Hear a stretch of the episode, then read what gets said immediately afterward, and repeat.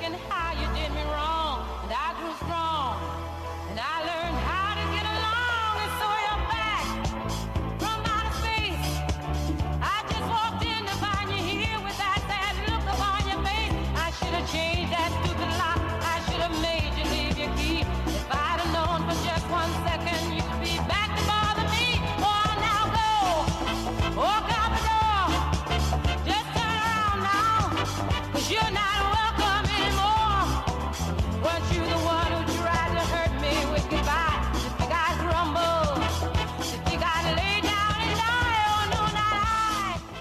Hola, hola, ¿qué tal amigos? Tengan todos ustedes muy, pero muy buenos días. Comenzamos aquí una nueva edición de esto que es La Voz del Chimiray en nuestra casa, en la 100.3 FM Chimiray, comenzando también un nuevo mes, el mes de abril. Ha sido largo, marzo para algunos, me incluyo dentro de ellos. ¿eh? 18 grados la temperatura actual.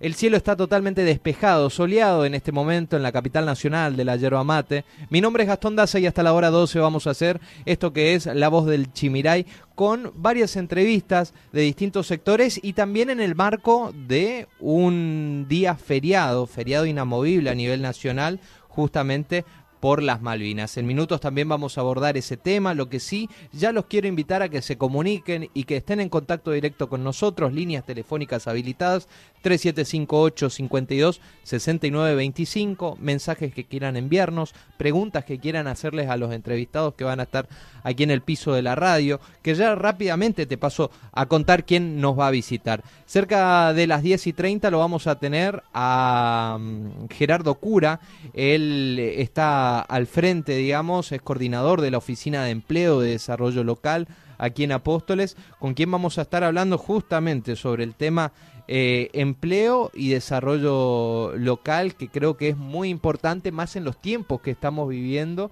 con una inflación galopante, con eh, los números que ha dado a conocer el INDEC respecto a la pobreza a nivel nacional, que son tristísimos, eh, y aunque sean tristes para algunos, hay gente que los celebra, digamos, porque los compara con los números anteriores y ha bajado algo de tres puntos. Yo creo que para celebrar no hay nada, pero bueno, Esperemos que, las autoridades trabajen en reducir la cantidad de pobres que tenemos en nuestro país. ¿Y cómo lo pueden hacer? Bueno, me imagino que con la generación de empleo. Bueno amigos, también vamos a estar cerca de las 11, a las 11 más o menos, hablando con un productor yerbatero. Hubo muchas noticias en materia yerbatera a lo largo de esta semana, reunión del gobernador eh, eh, con las autoridades del INIM, ley de etiquetado frontal que sabemos que queda afuera, queda excluido el producto de la yerba mate, no va a tener etiquetado frontal porque justamente tampoco es un producto nocivo para el consumo de la población. Vamos a hablar un poquito sobre la cuestión impositiva que tiene el sector yerbatero.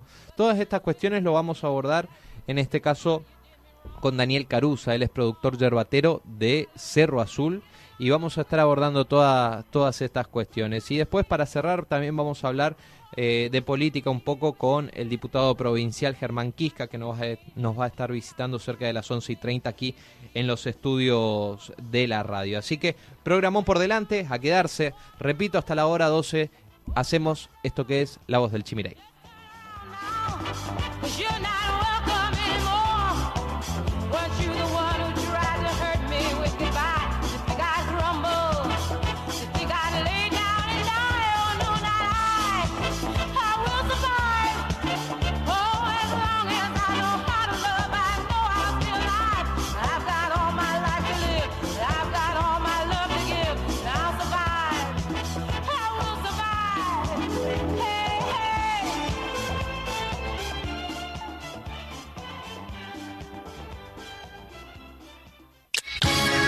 Estás escuchando La Voz del Chimiray, aquí, en la 100.3. En la 100.3. Tantas veces me mataron, tantas veces me morí, sin embargo estoy aquí resucitando.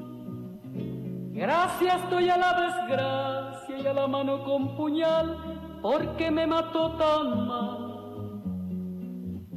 Y seguí cantando. cantando al sol como la cigarra, después de un año bajo la tierra, igual que sobreviviente que vuelve de la guerra.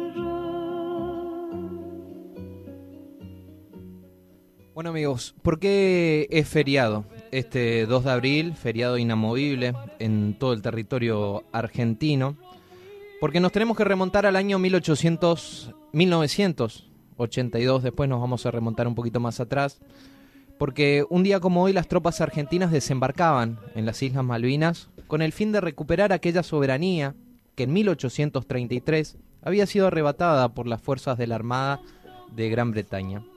A pocos días del desembarco y toma de la isla por parte de la tripulación argentina, la entonces primera dama de Inglaterra, Margaret Thatcher, o mejor conocida como la Dama de Hierro, envió una dotación de militares ingleses para dar respuestas y desplazar a los militares argentinos.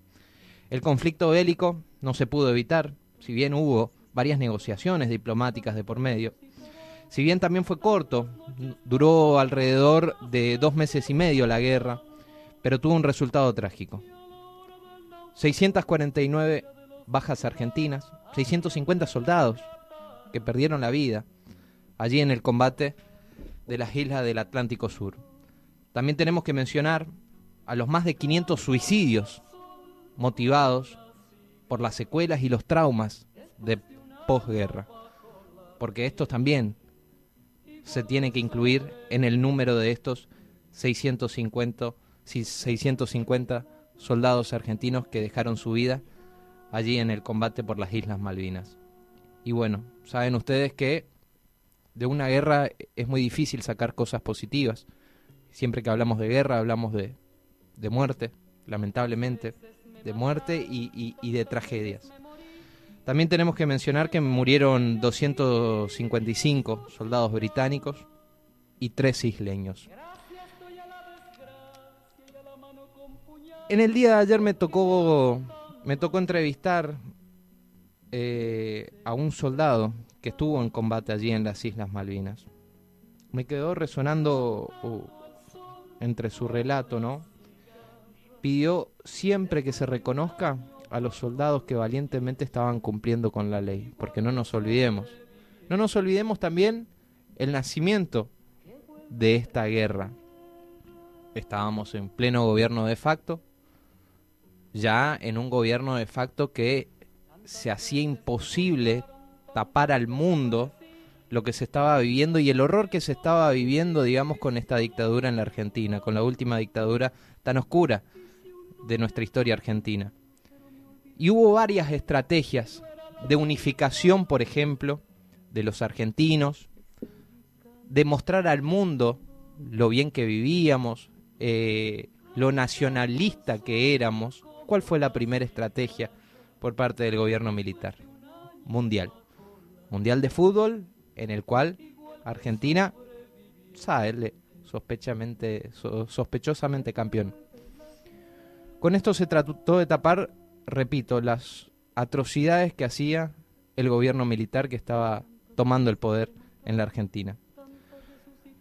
Después de que pasa el tiempo, las noticias en el mundo empezaban a circular sobre la cantidad de desaparecidos, madres que denunciaban que sus hijos desaparecieron, sus hijas embarazadas desaparecían, empezó la búsqueda de los nietos, las marchas, y esto se empezó a visibilizar en el mundo, porque acá también, hay que decirlo, hubo varios medios de comunicación que hacían la vista gorda a lo que pasaba y no hablaban de lo que del horror que ocurría en la Argentina. Cuando esto en el mundo se empieza a conocer, ¿cuál es la estrategia que tiene el borracho que había asumido en ese momento al gobierno militar? Estamos hablando de Leopoldo Galtieri. Como su última hazaña para dejar bien parado al gobierno militar, ¿qué decide? Recuperar las Islas Malvinas, iniciar la guerra. Recordarán ustedes esa frase allí en el balcón, si quieren venir, que vengan, les presentaremos batalla. Y quería compartir justamente ¿Qué significó esto para cientos de personas? Porque quienes estaban en el poder obviamente daban las órdenes, las dictaban, pero no, no iban a un campo de combate. Acá hubo muchas víctimas y entre ellos soldados muy jóvenes, 18 años, 19, 20, ¿se imaginan? Con un fusil, con todo el equipaje, viajando hacia las islas. Y bueno, y ayer pude hablar con Juan Nasser. Él es un militar que sobrevivió a la guerra para recuperar las Malvinas por parte del Estado argentino y ponderó el rol de quienes cumplieron como soldados y fueron convocados por la ley, porque hubo una ley, e incluso hasta algunos se presentaron voluntariamente para cumplir el deber de defender a la patria.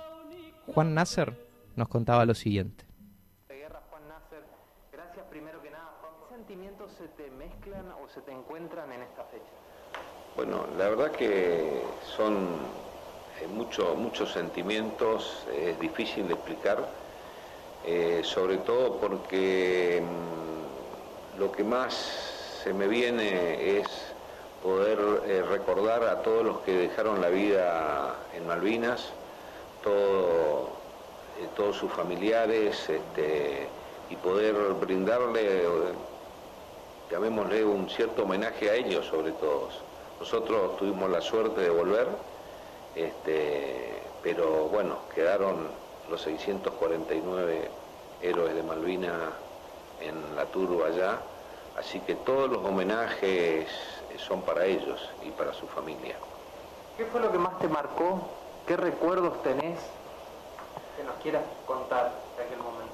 Bueno, mira, yo tuve mucho, muchos recuerdos eh, yo creo que de la guerra saqué toda, cuando volví saqué todas las cosas positivas y traté de transmitir de eso y de llevar, eh, llevar a la práctica en mi vida privada. ¿Se sacan muchas cosas positivas de una guerra? Se sacan muchas cosas positivas y muchas cosas, muchas cosas negativas también, pero, pero bueno, hay que tomar todo lo positivo y tratar de transmitirle a los jóvenes, transmitirle a mis hijos de todo eso. Eh, yo te puedo decir, eh, tenía 22 años cuando eh, combatí en Malvinas, volví, gracias a Dios, porque estuve herido, fui recuperado por los ingleses, curado por los ingleses, este, y cuando volví, lo, lo positivo, lo bueno que vi, que en la vida todo tiene solución menos la muerte. Entonces todas las cosas tibias o friviales o todas las cosas, eh, las peleas sin importancia, eh, hay que dejarlas de lado y buscar la solución, porque todo tiene una solución. Entonces, eso fue una de las cosas que más capitalicé de, la guerra. Todo lo que sucede acá arriba tiene una solución, mejor o menos buena, llamémosla, pero tiene solución. Lo único que no tiene solución es la muerte. Bueno, y hablaste de la muerte. ¿Te topaste cara a cara con la muerte? Sí, me topé. Eh, ¿En cuántas oportunidades? Y nosotros, eh, desde el primero de junio, entramos en contacto directo con el enemigo. El regimiento de infantería 4 estaba en Monte Harriet y Monte Dos Hermanas. Eh, yo estaba en la posición del Monte Dos Hermanas y desde el primero de junio hasta la madrugada del 11 al 12 de junio que fui herido, eh, fueron sucediendo ya eh, de noche todos los combates, cada vez más intensos, porque los ingleses estaban viendo cómo ablandar esa posición. Eh, imagínate, teníamos durante el día el bombardeo de la fragata, de los aviones y de la artillería de campaña. Y de noche, eh, cuando no había bombardeo, teníamos eh, incursiones de las fuerzas inglesas que estaban eh, viendo o haciendo inteligencia a ver de qué forma iban a, realizar el ataque. Lamentablemente, la, la, táctica te dice que una posición de defensa siempre es atacada en una diferencia de 3 a 1. O sea que tiene que haber tres atacantes por un defensor.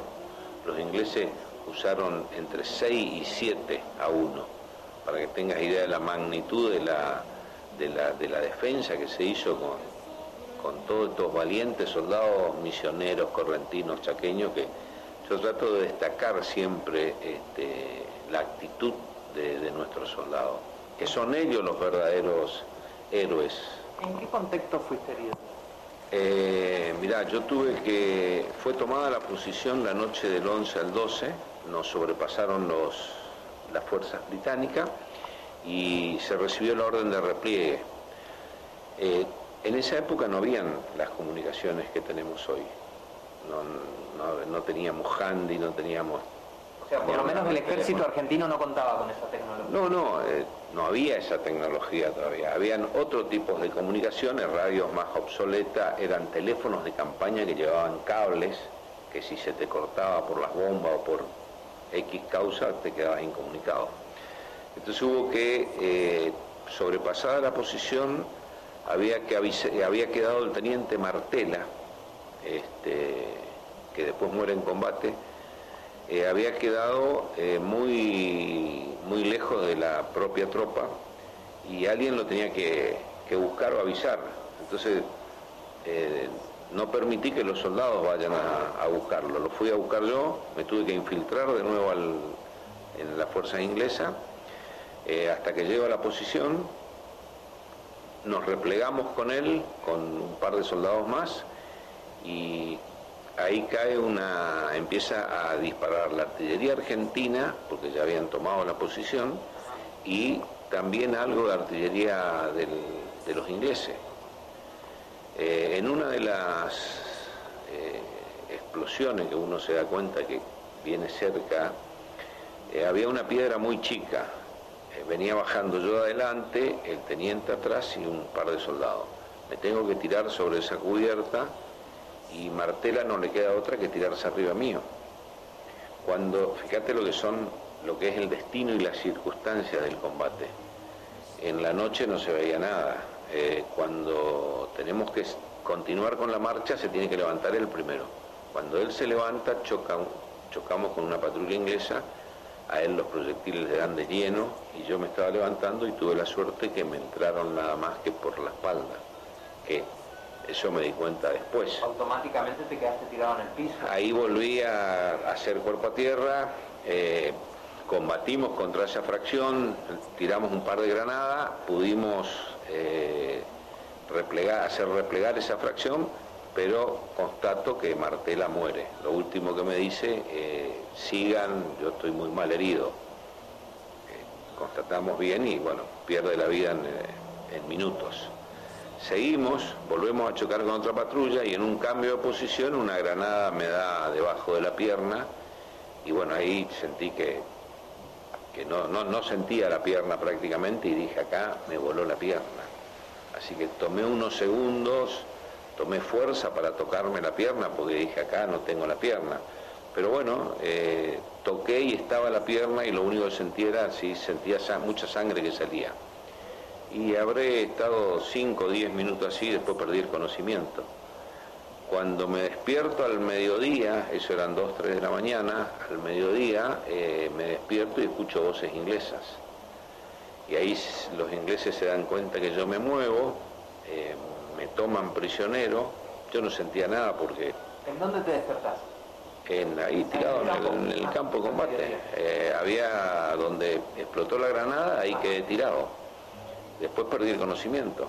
Eh, ahí los ingleses me hacen un interrogatorio, después me hacen un pequeño simulacro de fusilamiento, así muy, muy rápido, porque querían, querían sacar información y la información que vos tenés en el combate es lo que sucede en tu lugar. Eh, no sabés qué pasa en otro lado. Contanos y especificanos qué es el simulacro de fusilamiento. No, bueno, me pusieron contra un, me sentaron, porque no podía estar parado, contra una roca y me apuntaron como que me iban a tirar. En realidad yo en ese momento quería que me tiren porque estaba tan mal herido, estaba tan mal herido que no sentía el cuerpo nada pero fue, fue una fracción de, porque tampoco tiraron ni nada, este, y llegó el médico y me dice, quédese tranquilo que lo vamos a curar, que la guerra terminó para usted.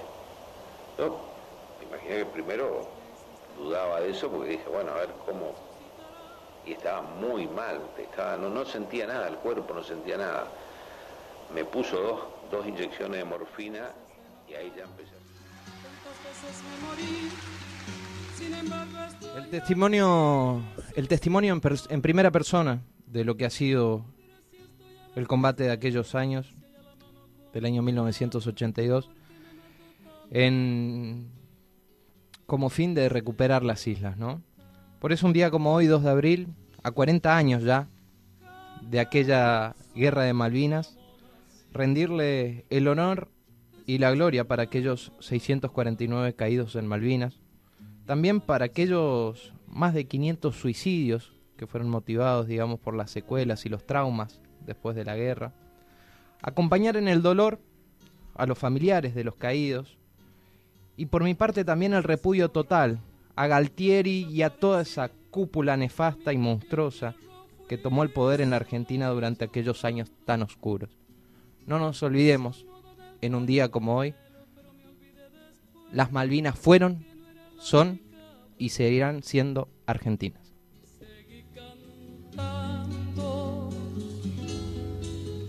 cantando al sol como la cigarra, después de un año bajo la tierra, igual que sobreviviente que vuelve de la guerra.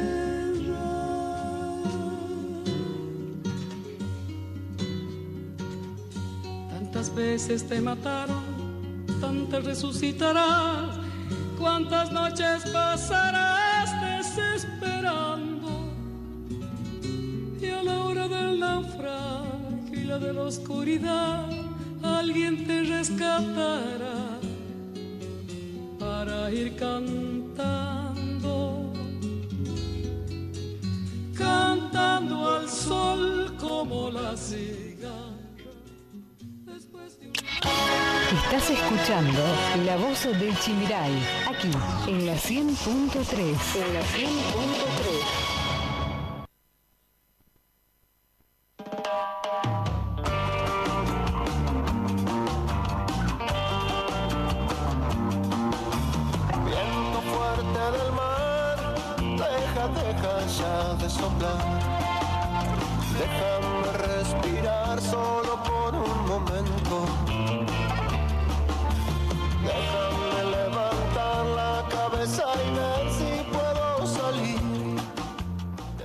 minutos pasan de la hora 10 en todo el territorio nacional. 20 grados va ascendiendo la temperatura en la ciudad capital nacional de la yerba mate. Repasamos un poco también lo que ha sido las noticias en materia informativa, digamos, que han trazado esta semana. Nos remontamos al pasado lunes, donde docentes iniciaron otra semana de protesta. Recordemos el Frente de los Trabajadores de la Educación, que están conformados por UNAM, UTEM, ATCTA, Tribuna Docente, Conti Santoro, Marea Blanca y también los docentes auto- autoconvocados, decidieron el pasado lunes iniciar otras 72 horas de paro. Hablamos de medicamentos también y te cuento que subieron durante el primer trimestre en Misiones 12%. En los primeros tres meses del año los medicamentos aumentaron 12% en promedio y se da tras un incremento mantenido de manera mensual del 4%. Hasta los medicamentos están incomprables hoy en la Argentina. Hablamos del producto madre de nuestra provincia y te contamos que quienes operen con hierba, por ejemplo, importada, deberán informar en sus declaraciones juradas. Esto fue publicado en el Boletín Oficial de la Nación, eh, esta resolución, la 64-2022, donde eh, se dan una serie de modificaciones en la resolución del directorio del INIM eh, en cuanto al régimen de información y control de yerba mate canchada importada. Eh, precisamente aquellos que operen, digamos, eh, con este producto de yerba mate canchada importada, van a tener que informar sus declaraciones juradas de forma mensual. También tendrán que informar el país de origen de la yerba mate canchada con la que operen. Esta información se deberá brindar mediante una modalidad vigente en la plataforma de declaraciones juradas del INIM. La misma deberá ser consciente, digamos, con los demás datos consignados en las declaraciones juradas, presentando, por ejemplo, el sujeto declarante y también eh, se tiene que mencionar todos los operadores que estén vinculados en esta, este tipo de operación. Hablamos de los índices de alimento y te cuento que por semana una familia tipo compuesta por cuatro personas necesita eso de 9 mil pesos para la canasta de alimentos. Un grupo familiar que hacen malabarismo prácticamente para adquirir la mayoría de la cantidad de productos ante la pérdida del poder adquisitivo. Por día, informó el INDEC, que se requiere como mínimo un presupuesto de 1.200 pesos solo para lo básico. En febrero se registró una inflación, recordemos, del 4,7% y esto mediante los, eh, los datos que ha brindado el INDEC, ha informado que una familia por semana, una familia compuesta por cuatro personas, papá, mamá, dos hijos, necesita nueve mil pesos solo para lo que es alimentos. El gobierno asegura haber acordado con las empresas en retrotraer los precios al 10 de marzo y va a garantizar el abastecimiento, por lo menos es la información que brindaron desde la Secretaría de Comercio Interior a cargo de Roberto Feletti. También te, te cuento que el gobierno busca crear un impuesto para cancelar la deuda con el FMI. Lo pagarán quienes tengan bienes en el exterior sin declarar. Es un proyecto de ley de los senadores del Frente de Todos que cuenta ya con el aval del Poder Ejecutivo y plantea cobrar un 20 de un 20 a un 35% de los activos no declarados bajo penas de prisión. O sea, eh, es algo raro porque están tratando de combatir un delito. O sea, de por sí eso es un delito y se debería combatir. No sé si con impuestos, pero acá estás dejando en claro de que hay gente que delinque. es, algo raro, es como que le, quieran poner un impuesto a los narcotraficantes. ¿Por qué no combatís el narcotráfico? No lo combatís directamente. Es algo eh, bastante llamativo. Vamos a ver si prospera en el Congreso Nacional. Pasamos al día martes. Te cuento que el ministro de Defensa de la Nación y Oscar Herrera Watt estuvieron aquí presentes en Misiones en la Brigada de Monte 12. Este martes la en las dependencias de la Brigada de Monte 2 en Posadas, comenzaron su formación militar más de 1.500 aspirantes a soldados voluntarios para el ejército argentino en misiones. Allí el gobernador Oscar Herrera Huat y el ministro de Defensa de la Nación, Jorge Tayana, dieron la bienvenida a los jóvenes que tendrán por delante 10 meses de capacitación en el marco del núcleo de instrucción básica. Esta semana también arrancó la vacunación antigripal en la población pediátrica. Recordemos que la semana pasada había arrancado el plan de vacunación antigripal en todo el país, donde instan a la población también a reforzar las dosis contra el COVID-19. Cabe recordar que en Misiones avanzará con el público objetivo de acuerdo a la llegada de las dosis. En su primera etapa comenzaron con eh, administrar las vacunas al personal sanitario, embarazadas y puérperas. Y en cuanto a la población de Misiones, también en esta segunda etapa en cuanto a la vacunación antigripal, aseguraron que el objetivo, la población objetivo, es de entre 6 a 24 meses, donde alrededor de 37 mil niños deberán recibir esta vacuna antigripal. Docentes del MPL cortaron la ruta el pasado martes, la ruta 12 a la altura de Puerto Piraí. Son docentes del Movimiento Pedagógico Liberal, el MPL, que con el apoyo de algunas organizaciones sociales volvieron a cortar la ruta 12 a la altura de Puerto Piraí. Recordemos el reclamo docente que ya lleva, llevaba por lo menos hasta el momento cuatro semanas eh, para solicitar una mesa de diálogo con las autoridades. También te cuento que con la suba del 43,4%, Misiones eh, está en el top de ventas de carburantes. La demanda y la gran demanda que hay en combustibles eh, la lidera prácticamente a nivel nacional la provincia de Misiones. Pasamos al día miércoles y finalmente el gobierno convocó al diálogo y se levantó el acampe docente. Durante la tarde de este miércoles y casi un mes después, para ser más específico, 28 días, desde el inicio de los reclamos salariales por parte de los trabajadores de la educación de la provincia, con cortes de rutas, acampes, la toma también del Consejo General de Educación y el Ministerio de Educación, finalmente dio el brazo a torcer el gobierno provincial y decidió convocar a la mesa de diálogo para las próximas semanas. Te doy el dato específico, la mesa de diálogo se va a llevar adelante el próximo lunes en, eh, en las instalaciones del Parque del Conocimiento, ¿sí? Del Centro del Conocimiento. Sí, será el próximo lunes a las 9 horas. Bueno, Misiones, eh, según el relevamiento que hizo durante el verano, se han ahogado 14 personas. En diálogo con Canal 8, Misiones 4, Franco Lupi informó que durante la temporada de verano unas 14 personas perdieron la vida producto de ahogamientos. En ese sentido, aclaró que pese a esa tragedia, es un número mucho menor al de años anteriores. La mayoría de estas personas que pierden la vida eh, ahogados son porque se meten en zonas no habilitadas donde tampoco hay bañeros ni personas que estén controlando justamente el ingreso de, de aquellas personas que van a refrescarse un rato. Pero por lo menos va bajando año tras año este índice. También te cuento que la actividad económica cayó 0,5% en enero, según el estimador mensual de la actividad económica que publica el Instituto Nacional de Estadísticas y Censos, INDEC. En enero se produjo una caída del 0,5%, mientras que en los últimos 12 meses se registró un crecimiento del 5,4%. En Argentina hay millones de personas en situación de pobreza y este dato, la verdad, que a mí en particular me duele. En el segundo semestre del 2021 la pobreza llegó al 37,3%, según los datos publicados por el INDEC el pasado miércoles. Alzó así a 17 millones de personas que están bajo la línea de pobreza.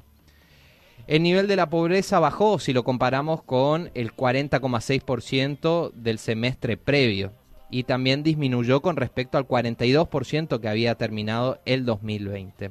Sin embargo, la cifra del 2021, porque estos son los últimos meses del 2021, ¿eh? todavía no se analizó nada de lo que es 2022.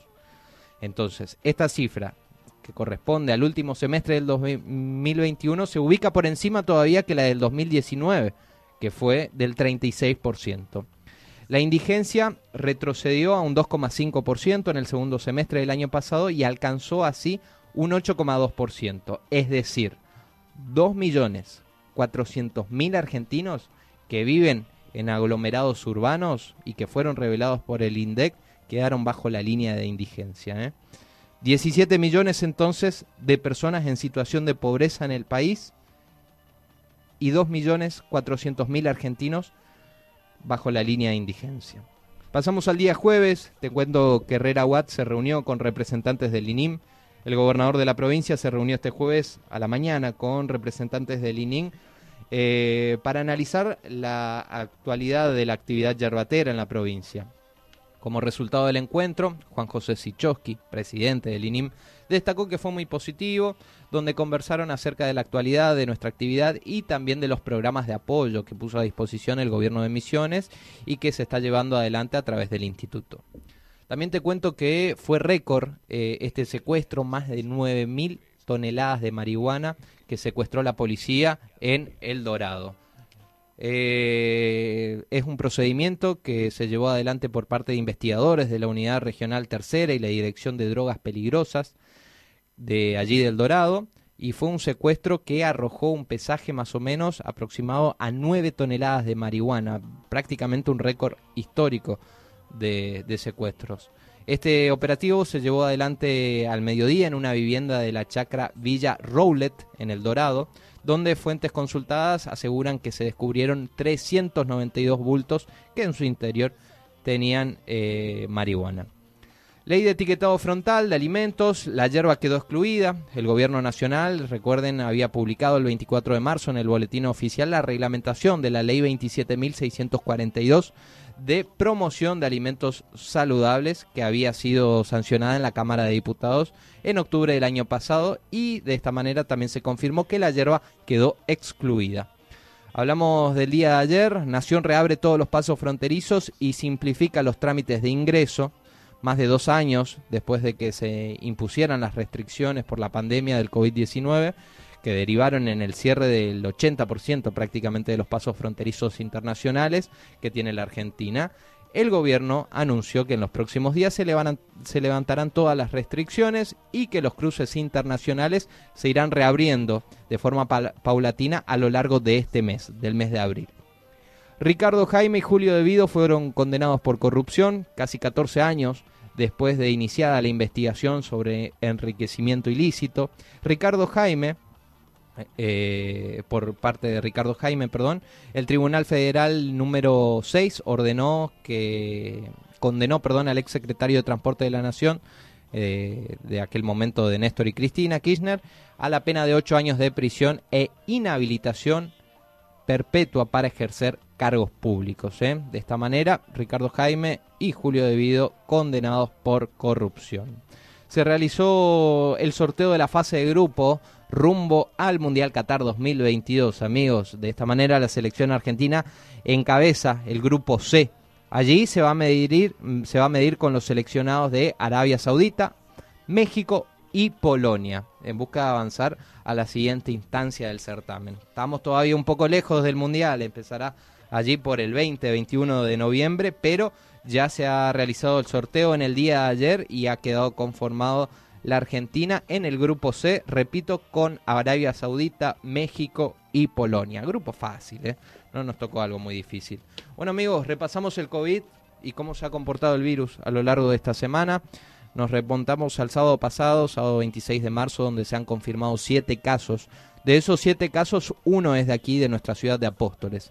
El pasado domingo 27 fue un solo caso confirmado y te cuento que a lo largo de esta semana ha cambiado la modalidad del parte epidemiológico que ofrece el Ministerio de Salud Pública de la provincia de Misiones y te da el reporte semanal. O sea, del 28, lunes 28, el lunes pasado, a ayer, viernes primero de abril, se han confirmado en toda la provincia 15 casos. Podemos decir que esta semana no tuvimos fallecidos. En la semana en total, si contamos desde el sábado pasado a hoy, se han confirmado 23 casos. En total, desde que va la pandemia, se han diagnosticado 83.947 casos. También te cuento que actualmente tenemos 264 casos activos, internados son solamente dos, recuperados 82.753, sí, lo dije bien, y fallecidos hasta el momento 930. Estas fueron las noticias más relevantes de la semana. Estas fueron las noticias más relevantes de la semana. Todo lo que pasará y tenés que saber pasa por aquí. La voz del Chimiray. La voz del Chimiray.